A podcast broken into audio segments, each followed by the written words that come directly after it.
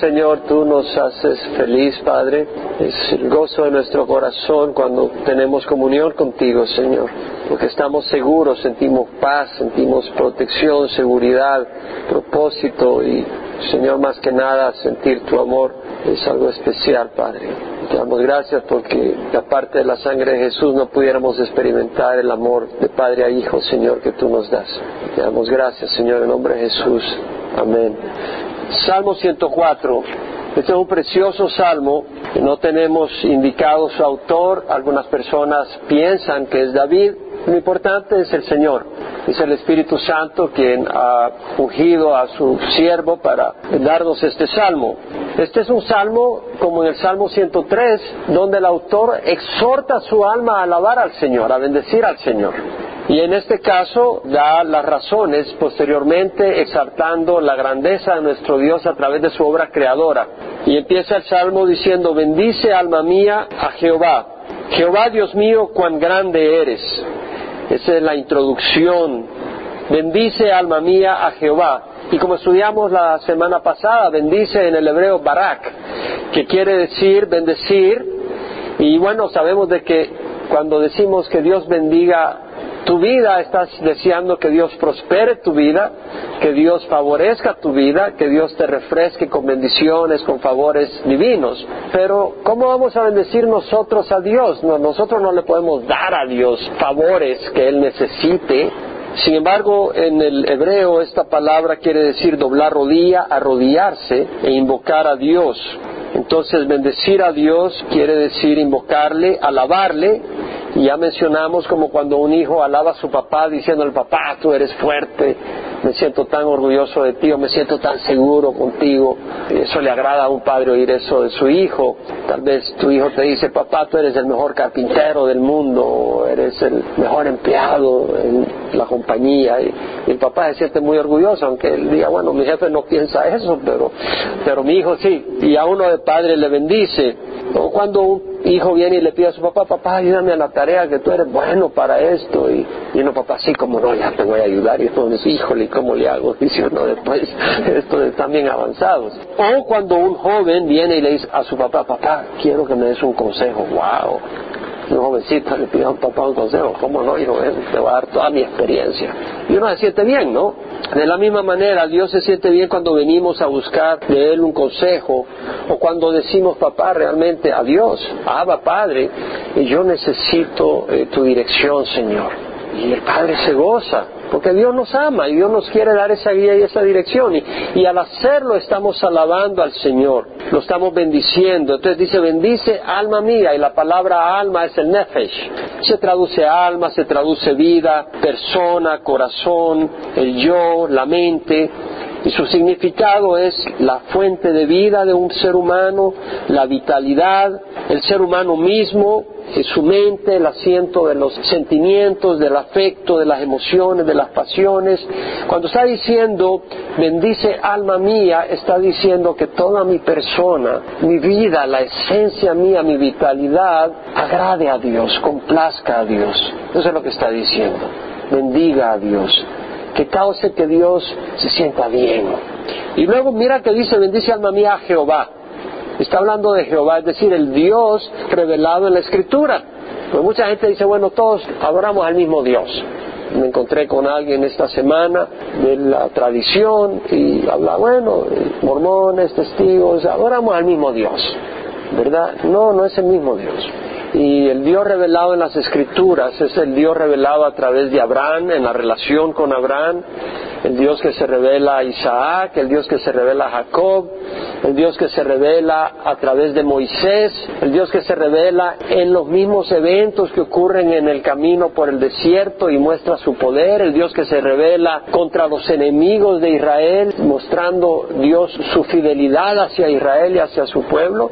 Entonces vemos a través de esto a Jehová, ese es Jehová, no es cualquier Dios. Bendice alma mía a Jehová, Jehová, Dios mío, cuán grande eres. Dios mío, habla de Dios mío, esa relación personal. Jehová es mi Dios. A veces uno dice, Dios mío, pero lo dice por decirlo, ¿no? Si uno dice, ay Dios mío, pero no, Él está diciendo, Él es mi Dios, Jehová. Jehová es mi Dios. Y luego dices, Jehová Dios mío, cuán grande eres. Y la palabra la hemos mencionado varias veces, el Gadal quiere decir cuán grandioso, cuán poderoso. Es un verbo, es ser grande, ser poderoso, ser significante. Dios es muy significante en la vida de uno que conoce al Señor. Para los que no conocen al Señor, Dios no es significante porque tú vives sin que te importe realmente, pero para los que conocemos al Señor, nuestra vida es guiada y dirigida por Dios. Él es una persona, the significant other le llaman. En vez de decir si es esposo, esposa, como ellos no se atina, ¿qué es? Dicen la persona significante en tu vida, the significant other. Bueno, el Señor es our significant. El Señor es nuestra persona significante en nuestra vida. El, que realmente afecta, impacta, dirige, guía nuestra vida. Él es grande. Entonces el salmista está animando su alma, está exhortando a su alma, a su ser, a alabar a Dios, a bendecir a Dios. Muchas veces vamos a la iglesia porque queremos ser bendecidos, pero ¿cuántas veces vamos a bendecir a Dios? a alabar a Dios. Y el Señor nos da la oportunidad de hacerlo, porque aquí venimos, tenemos alabanza. ¿Verdad que las alabanzas son muy lindas?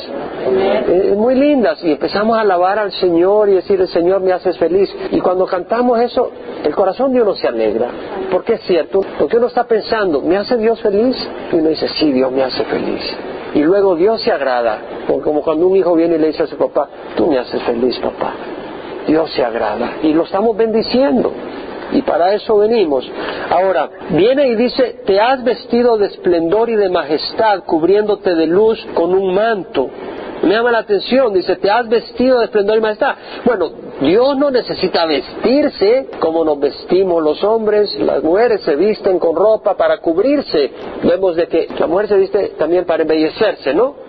Usted ve en una boda, el vestido nupcial no solo es para cubrirse, es para embellecerse, para mostrar belleza, mostrar majestuosidad, ¿no? Impresionar ahí al novio que caiga desmayado ahí, todo emocionado. Entonces, uno se viste, así como los campos se visten de flores. El Señor Jesucristo dijo, ni Salomón se pudo vestir como los campos del cielo. Mira los lirios del campo. Salomón no se puede vestir como ninguno de ellos. Las flores embellecen entonces el Señor se viste, en cierta manera, por decir así, muestra su grandeza, su esplendor y majestad. ¿Cómo? Cubriéndose de luz como con un manto. Así como una novia muestra su belleza con su vestido, ella es muy bella con su vestido de novia, el Señor muestra su grandeza a través de su luz. ¿Estamos o no estamos? Pero vamos a meditar un poco. Eh, esplendor quiere decir eso, esplendor, majestuosidad. Majestad quiere decir eso, ornamento, esplendor, honor, gloria. Pero entendamos que el salmista está usando el lenguaje figurativo. ¿Qué quiere decir? Bueno, una persona se viste de ropa, vestidos hermosos y muestra hermosura. Dios nos está vistiendo así con una camisa o un pantalón. Dios está cubriéndose, está reflejando hermosura, grandeza, gloria a través de la luz. Pero cuando decimos que Dios emite luz, tenemos que entender que este es un concepto que escapa a nuestra mente y nuestra inteligencia. Pensémoslo bien cuando decimos que Dios emite luz. Dios es muy superior a nuestra mente, a nuestra inteligencia. Y las escrituras nos expresan realidades de Dios que las palabras se quedan limitadas para expresarlo pero el Espíritu nos ayuda. El sol emite luz, ¿no? Pero el sol emite luz porque, eh, vamos a hablar un poquito de la materia que forma el sol. El sol está formado de un gas. ¿Usted conoce el helio? ¿Conocen los balones de helio? Ese es un gas que existe en la Tierra. Hay otro gas que se llama el hidrógeno. En el pasado, cuando hicieron esos globos que dicen Goodyear, que salen ahí, esos son de helio. Pero en el pasado, al principio los hicieron de hidrógeno, entonces se subía la gente en eso. Pero el hidrógeno es combustible y una chispita y eso explota. Y entonces se explotaron algunos y muchos se murieron y dejaron de hacerlo de hidrógeno. Entonces el sol es hecho de hidrógeno el Sol, esa estrella, una estrella de promedio, si comparamos las estrellas en Vía Láctea, que es nuestra galaxia, la galaxia está llena de estrellas y hay muchas galaxias. De hecho, nuestra galaxia tiene aproximadamente 200 mil millones de estrellas. Nuestra galaxia nomás, la Vía Láctea. Usted ha visto en el cielo en la noche como una franja, un trazo de luz medio blanquecina, por eso se llama Vía Láctea, láctea como leche. Esa es la galaxia a la que pertenecemos y podemos verla porque tiene cierta forma y estamos ubicados en tal forma que podemos ver un poco la galaxia en la que estamos ubicados. Tiene 200 mil millones de estrellas. ¿Y sabe cuántas galaxias tiene el universo que los científicos han logrado calcular? 100 mil millones de galaxias. El universo es increíble, es una majestuosidad increíble. Ahora, el Sol está hecho de hidrógeno y el hidrógeno Dios lo ha hecho de tal manera que usted tiene hidrógeno no, no enciende a menos que le ponga una chispa. Pero el Sol no, ese gas, ese hidrógeno está presionado. Sobrenaturalmente Dios al principio lo hizo de manera que estuviera todo tan comprimido que son presiones increíbles y las temperaturas arriba de un millón de grados centígrados. La temperatura es tan grande que el hidrógeno se combina consigo mismo y forma el helio. Y al formarse ese helio emite toda esa energía. Usted sabe que una bomba atómica al estallar emite una cantidad de energía enorme. Bueno, el Sol, cuando el hidrógeno se comprime a esas temperaturas, se combina y forma una nueva materia que se llama helio. Entonces se suelta una cantidad de energía. ¿Qué es lo que estoy queriendo decir? Para que el Sol suelte luz, el mismo Sol se está cambiando de hidrógeno a helio. Y la luz es una emisión de la misma materia que había en el Sol. Y sale esa luz, esa energía. Pero Dios no se consume, Dios no cambia. Dios no es materia, Dios no es energía. Si me explico, la luz es energía, pero Dios no es energía, Dios es un espíritu. Dios no es energía, Dios es un Dios poderoso, una persona, un espíritu. Entonces, ¿por qué estoy diciendo todo eso? Ajá, porque voy a llegar a un propósito. Aquí no me interesa enseñar ciencia, pero usar lo que Dios nos da para venir a una realidad espiritual. El sol se está convirtiendo en helio y después se convierte en otros materiales y al final se va a convertir en hierro y eso explota y todo eso, pero el Señor va a venir antes de eso. Ahora, la luz es un concepto espiritual cuando se habla muchas veces en la Biblia. No estamos hablando de un concepto material. Y quiere decir perfección, quiere decir justicia, quiere decir rectitud, quiere decir amor perfecto, quiere decir intolerancia a la impureza moral. Así como la luz y las tinieblas no cohabitan, Dios es luz y no tiene ninguna comunión con el pecado. El Señor en las Escrituras tiene a bien llamarle a las obras de las tinieblas al pecado es obra de la oscuridad. ¿Qué estoy queriendo decir? Cuando decimos cubriéndote de luz como un manto, no perdamos de perspectiva lo que nos está diciendo el Espíritu que Dios es perfección. Y la Biblia dice en 1 Juan 1.5, este es el mensaje que hemos oído de Él y que os anunciamos, el mensaje que Jesús trajo, que Dios es luz y en Él no hay tiniebla alguna. Y está hablando de pecado, de maldad, de injusticia. En 1 Juan 1.6 dice, si decimos que tenemos comunión con Él, pero andamos en tiniebla, mentimos y no practicamos la verdad. Entonces estamos viendo que luz está hablando de rectitud, está hablando de pureza, y en el sentido espiritual eso brilla. Así como en el sentido material tú no puedes ver el sol porque se te acaban los ojos, en el sentido espiritual nosotros en nuestra condición vamos a la presencia de Dios y nos esfumamos porque su santidad nos destruiría, su perfección, en Juan 1.9 dice, Juan, existía la luz verdadera que al venir al mundo alumbra a todo hombre. No está hablando de una lámpara, está hablando de cómo alumbra a Jesús la luz verdadera a todo hombre. El hombre en su oscuridad no sabe lo que es recto ni lo que no es recto. El hombre en su perversión no sabe lo que es correcto, lo que es puro, lo que es justo. No sabe lo que es la compasión de Dios. Entonces Jesús al venir al mundo trajo esa luz que alumbra al hombre. ¿Cómo nos alumbra? Nos muestra qué es rectitud. Porque hoy en día, ¿qué es rectitud? El gobernador Jerry Brown firmó ayer una ley donde ahora en las escuelas el niño que dice no yo me siento como niña va a entrar al baño de niñas. Ya es ley.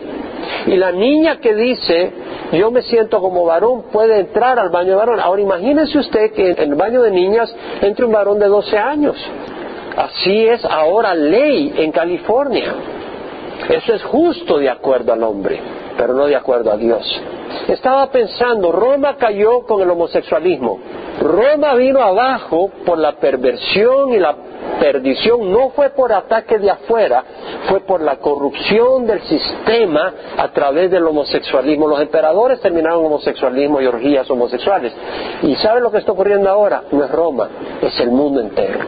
Europa, Suramérica ya está empezando a abrazar todo eso. Estados Unidos, Canadá. O sea, lo que está ocurriendo es la madurez del mundo para la venida de Jesucristo. No para venir acá, sino para llevar a su iglesia y traer su ira divina. Eso es lo que está ocurriendo. Ahora, Dios está mostrando su rectitud a través de Jesucristo, la pureza moral, la justicia, el amor perfecto, porque el amor que el mundo está determinando y transmitiendo no es amor, es lujuria, es arrogancia. Cristo, la luz del mundo, al venir al mundo, alumbra a todo hombre, muestra el carácter de Dios. Ahora, no todo el mundo desea esa luz, no todo el mundo admira esa luz. Las tinieblas no admiran la luz, ¿no? Los hijos de las tinieblas no admiran la luz de Dios.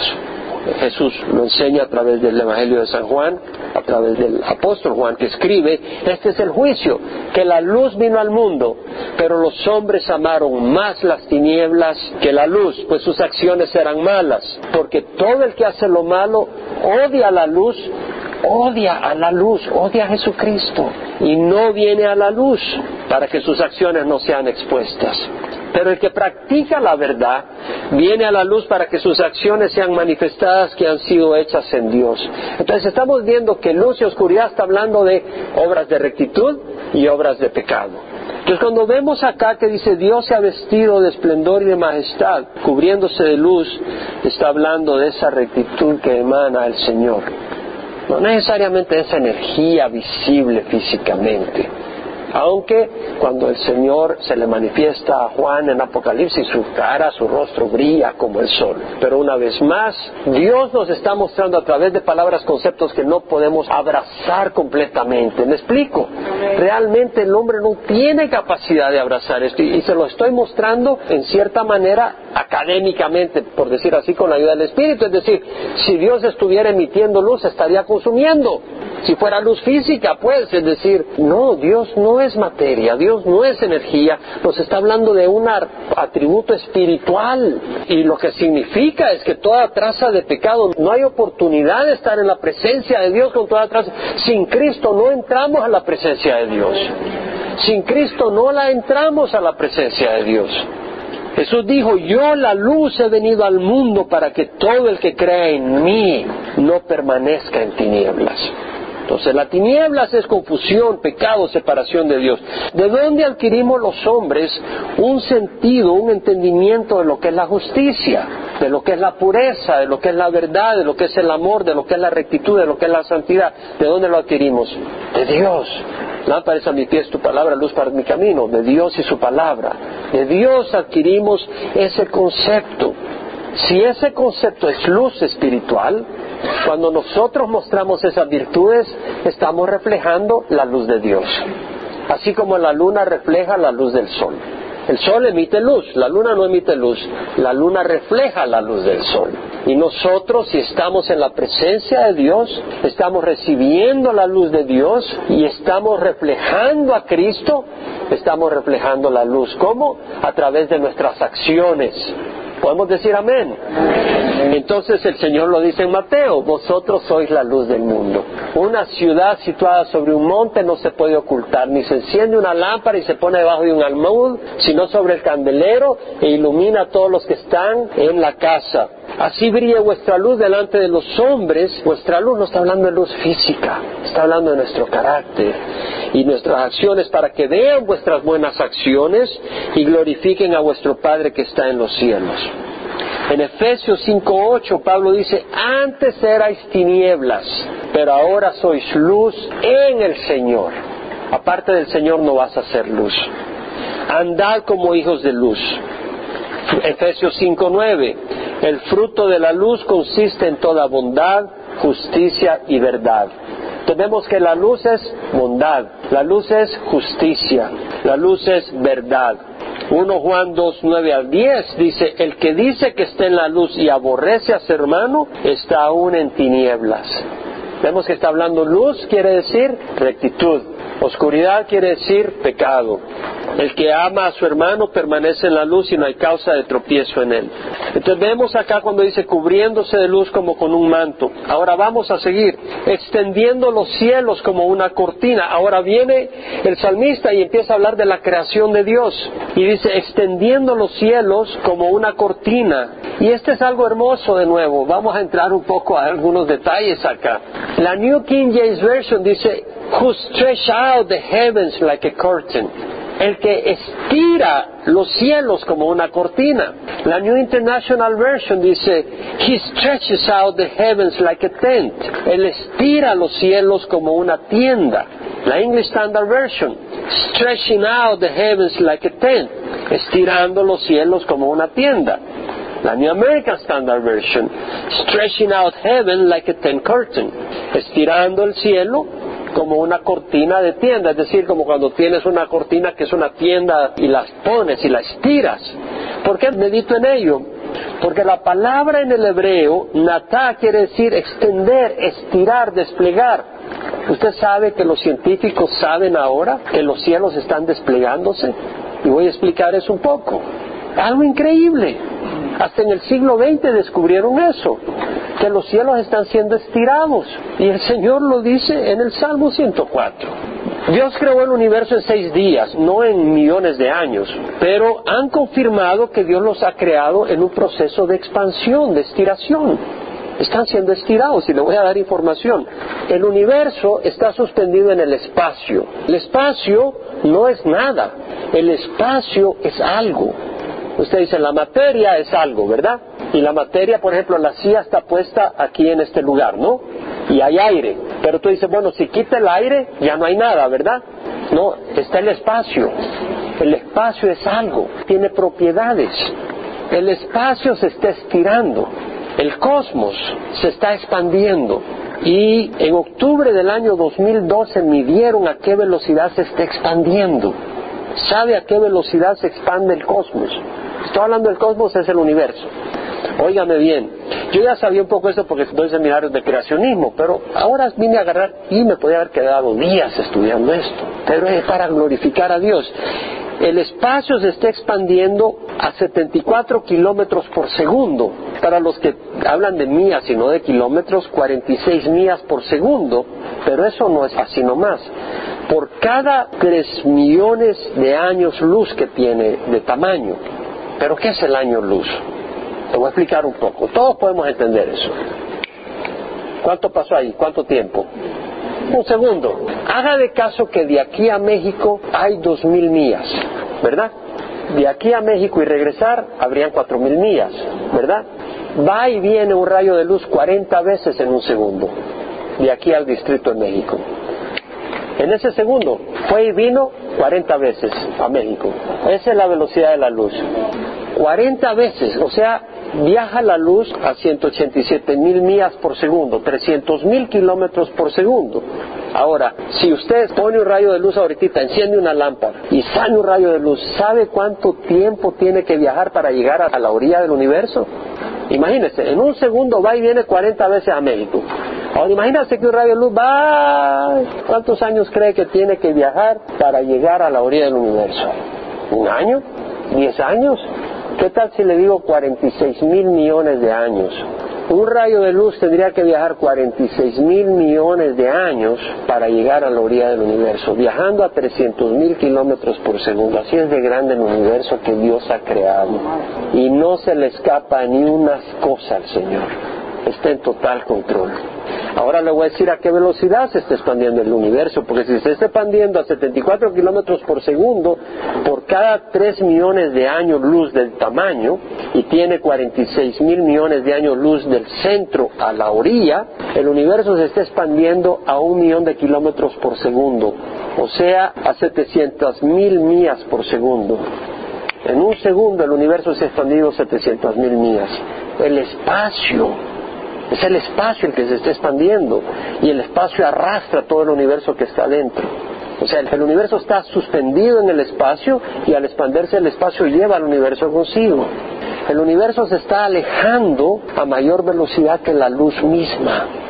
El universo se está alejando más rápido que un rayo de luz que va y viene 50 veces en un segundo. Se está alejando más rápido. Si el universo se hubiera alejado así desde el principio, nunca viéramos las estrellas, porque se alejarían más rápido que la luz de las estrellas viniera.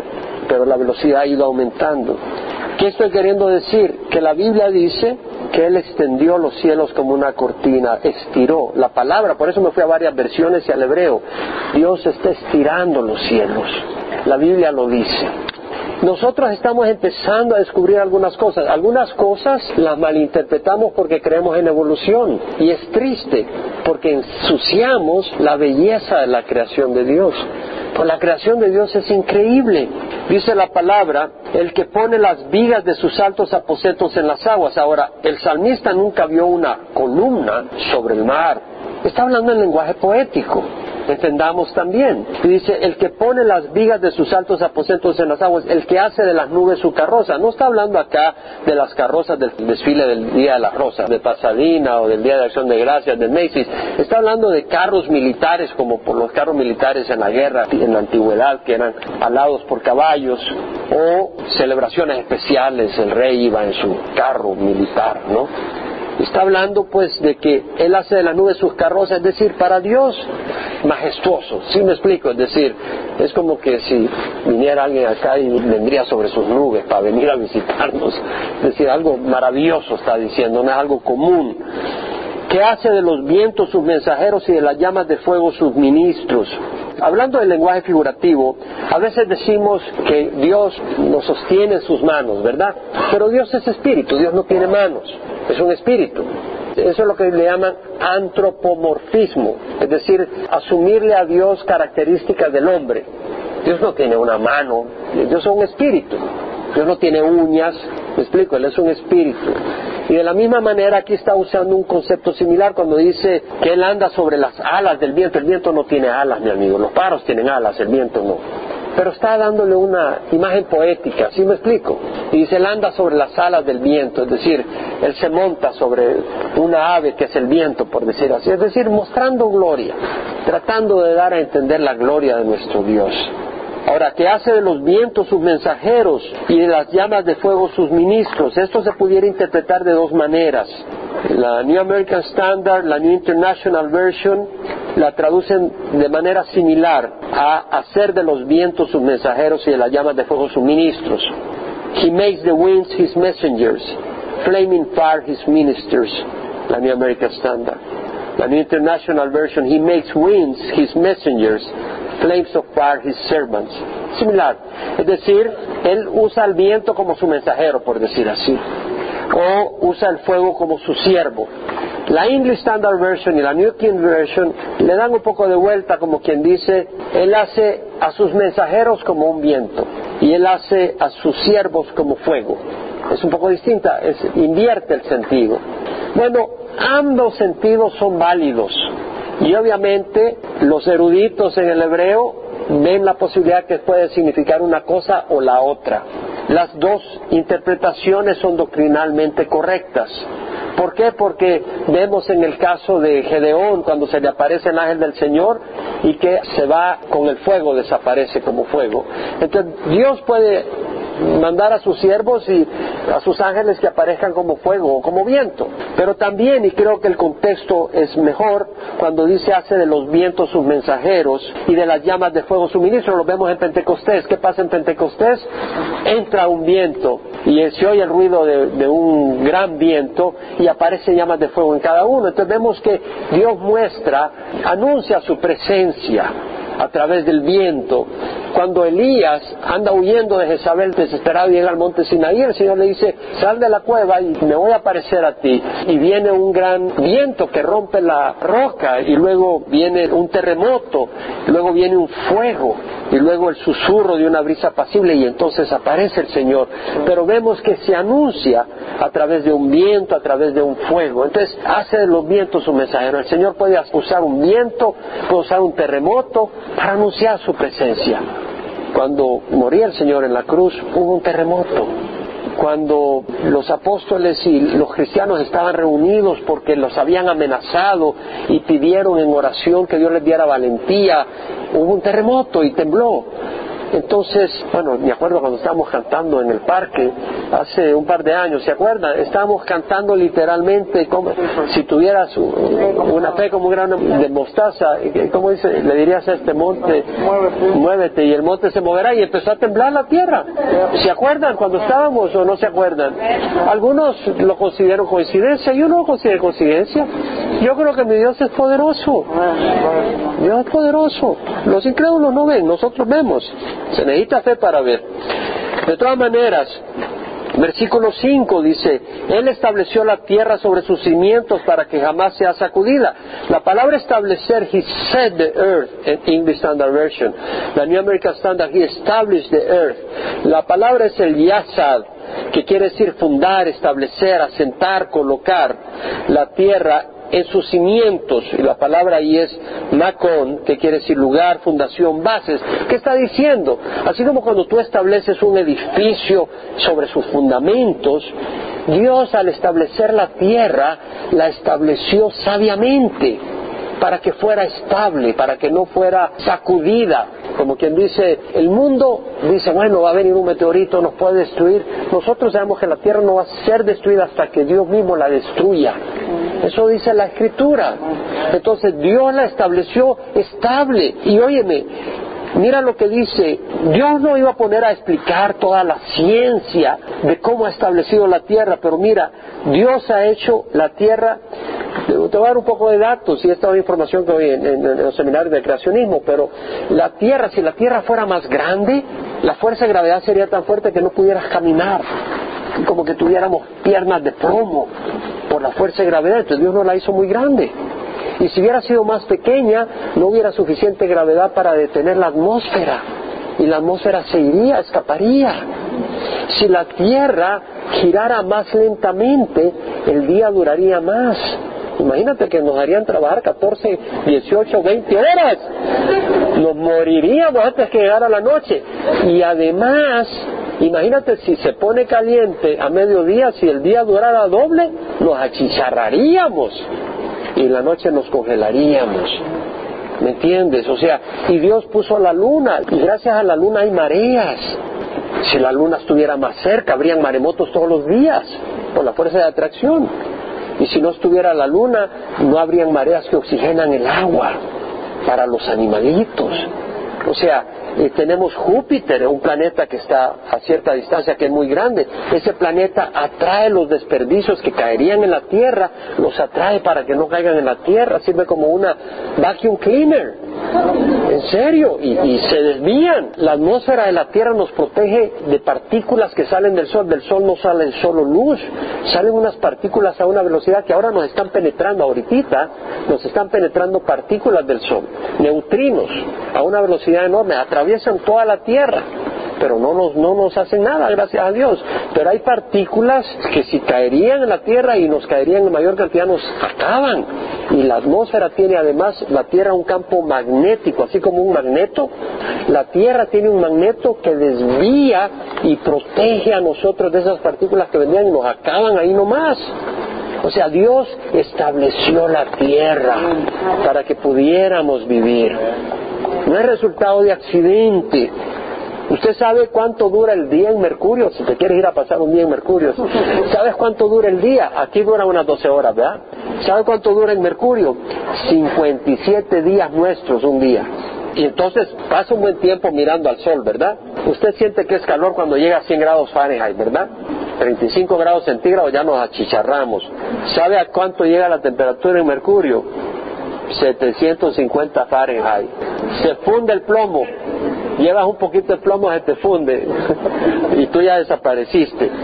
Y como la noche dura 57 días nuestros, mientras hay 57 días de día, hay 57 días de noche del otro lado, ¿sabe cuánto baja la temperatura? ¿Usted cree que el 32 Fahrenheit es frío? ¿Qué tal menos 250 Fahrenheit? Estás todo ahí paralizado, congelado. Es decir, la tierra no es un accidente, la tierra no es un accidente. Dios ha creado maravillosamente lo que ha creado. Luego dice el versículo 6 al 9, la cubriste con el abismo como con un vestido, las aguas estaban sobre los montes, a tu reprensión huyeron, al sonido de tu trueno se precipitaron, se levantaron los montes, se hundieron los valles, el lugar que tú estableciste para ellos, pusiste un límite que no pueden cruzar para que no vuelvan a cubrir la tierra. Dios, cuando creó la tierra, la cubrió de agua. Lo dice Génesis, ve al primer capítulo de Génesis, al principio creó los cielos y la tierra.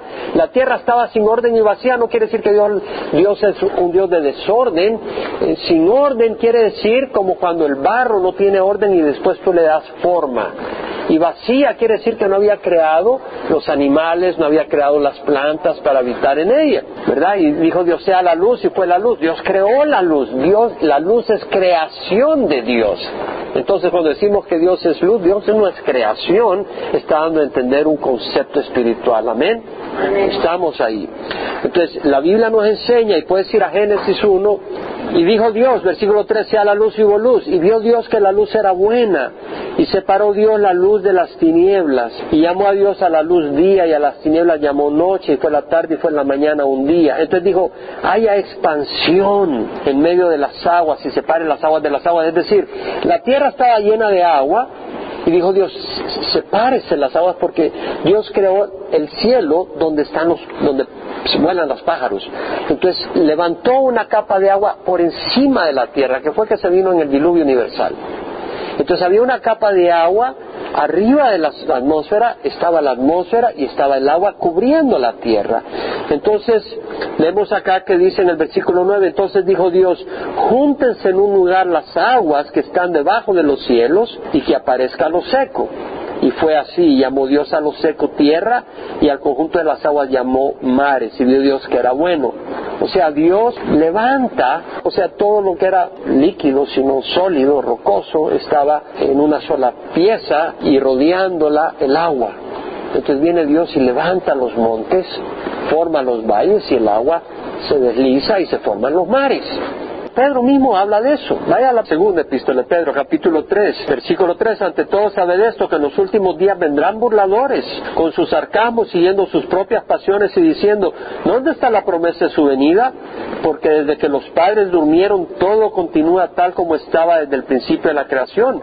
Pues cuando dicen esto, no se dan cuenta de que los cielos existían desde hace mucho tiempo y también la tierra surgida del agua y establecida entre las aguas por la palabra de Dios.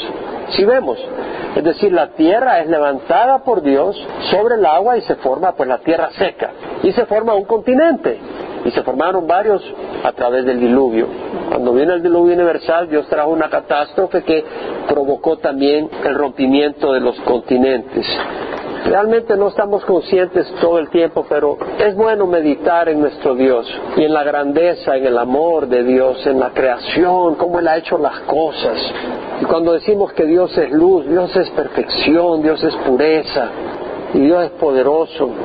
Imagínense 46 mil millones de años luz para ir de aquí, del centro a un extremo del universo. ¡Qué enorme es el universo!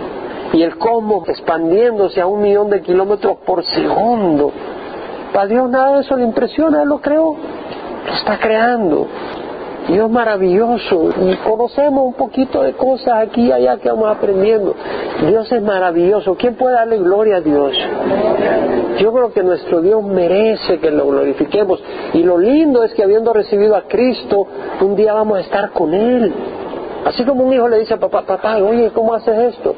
Vamos a estar con nuestro Dios. Oye, papá, ¿y cómo le haces acá? ¿Y cómo le haces allá? Y vamos a andar con el Señor de una galaxia a otra cuando crea los nuevos cielos y la nueva tierra. Va a ser algo hermoso. ¿Quién quiere estar ahí? Descarga tus cargas, tráeselas al Señor. Y, y sabes qué? No juegues con el pecado. No juegues con el pecado porque Dios es un Dios, es un fuego consumidor, dice la palabra. No podemos jugar con el pecado. Si estamos jugando con el pecado, pidámosle perdón, porque Dios es poderoso. Y ese Dios es poderoso, es un Dios de amor, pero también es un Dios de justicia. Y si creemos que la vamos a hacer con nuestra maldad, no. Tenemos que pedirle perdón. Y cuando le pedimos perdón, Él nos acepta y no debemos de andar un espíritu de culpabilidad. Debemos de andar un espíritu de agradecimiento porque Él nos ha perdonado. Pero si realmente hay arrepentimiento, Judas experimentó remordimiento, no arrepentimiento. En el remordimiento te sientes mal, te sientes mal, pero no, no has resuelto tu problema con Dios. En el arrepentimiento entiendes que has hecho mal y vienes a Dios y dices, Señor, no tengo nada que ver con la oscuridad, perdóname y ayúdame. Y vamos a caminar como siervos de Dios, con un corazón arrepentido, ¿no? Sí es, Señor. Declaramos, Señor, lo que los ángeles declaran, Señor, que tú eres santo. Tú eres luz, tú eres perfecto, Padre, y te damos gracias que un día estaremos disfrutando, Señor. Y Señor, dice tu palabra que brillaremos como las estrellas del firmamento, Señor. Y, Señor, eh, radiaremos tu justicia, tu rectitud, Señor. No podemos concebir esa grandeza, Señor, a la que tú nos elevas. Nos has hecho hijos de Dios, Señor. No entendemos realmente la profundidad, la grandeza, Señor, porque nuestra misma mente tan limitada y tan afectada por el pecado, la incredulidad, pero tú has dicho que seremos como tú, Señor. No dioses, pero como tú, en rectitud, en justicia, en amor. Padre, te damos gracias, Señor. No va a haber dolor, no va a haber lágrimas, no va a haber muerte, no va a haber enfermedad. Estaremos, Señor, regocijándonos, Padre. Oh, Señor, te damos gracias, Padre. Damos gracias porque en este momento hemos regocijado, nuestro corazón se ha regocijado, se ha refrescado en medio de las batallas, Señor. Y nos recuerdas, Padre, que no somos parte de este mundo, Señor. Tenemos una esperanza viva, Señor, a través de la resurrección de nuestro Señor Jesucristo, quien viene pronto, Señor. Señor, guárdanos de este mundo de maldad, Señor. No te pedimos que nos saques como pidió Jesús al Padre, que no nos sacaras, pero que seamos luz en el mundo, pero que nos guardes del pecado, Señor. Ayúdanos, Señor. Queremos glorificar tu nombre. Mira la necesidad de cada uno de los que estamos acá, Señor. Y ayúdanos, Señor, a disfrutar de ti, de tu luz y de tu amor. En nombre de Jesús. Amén y amén.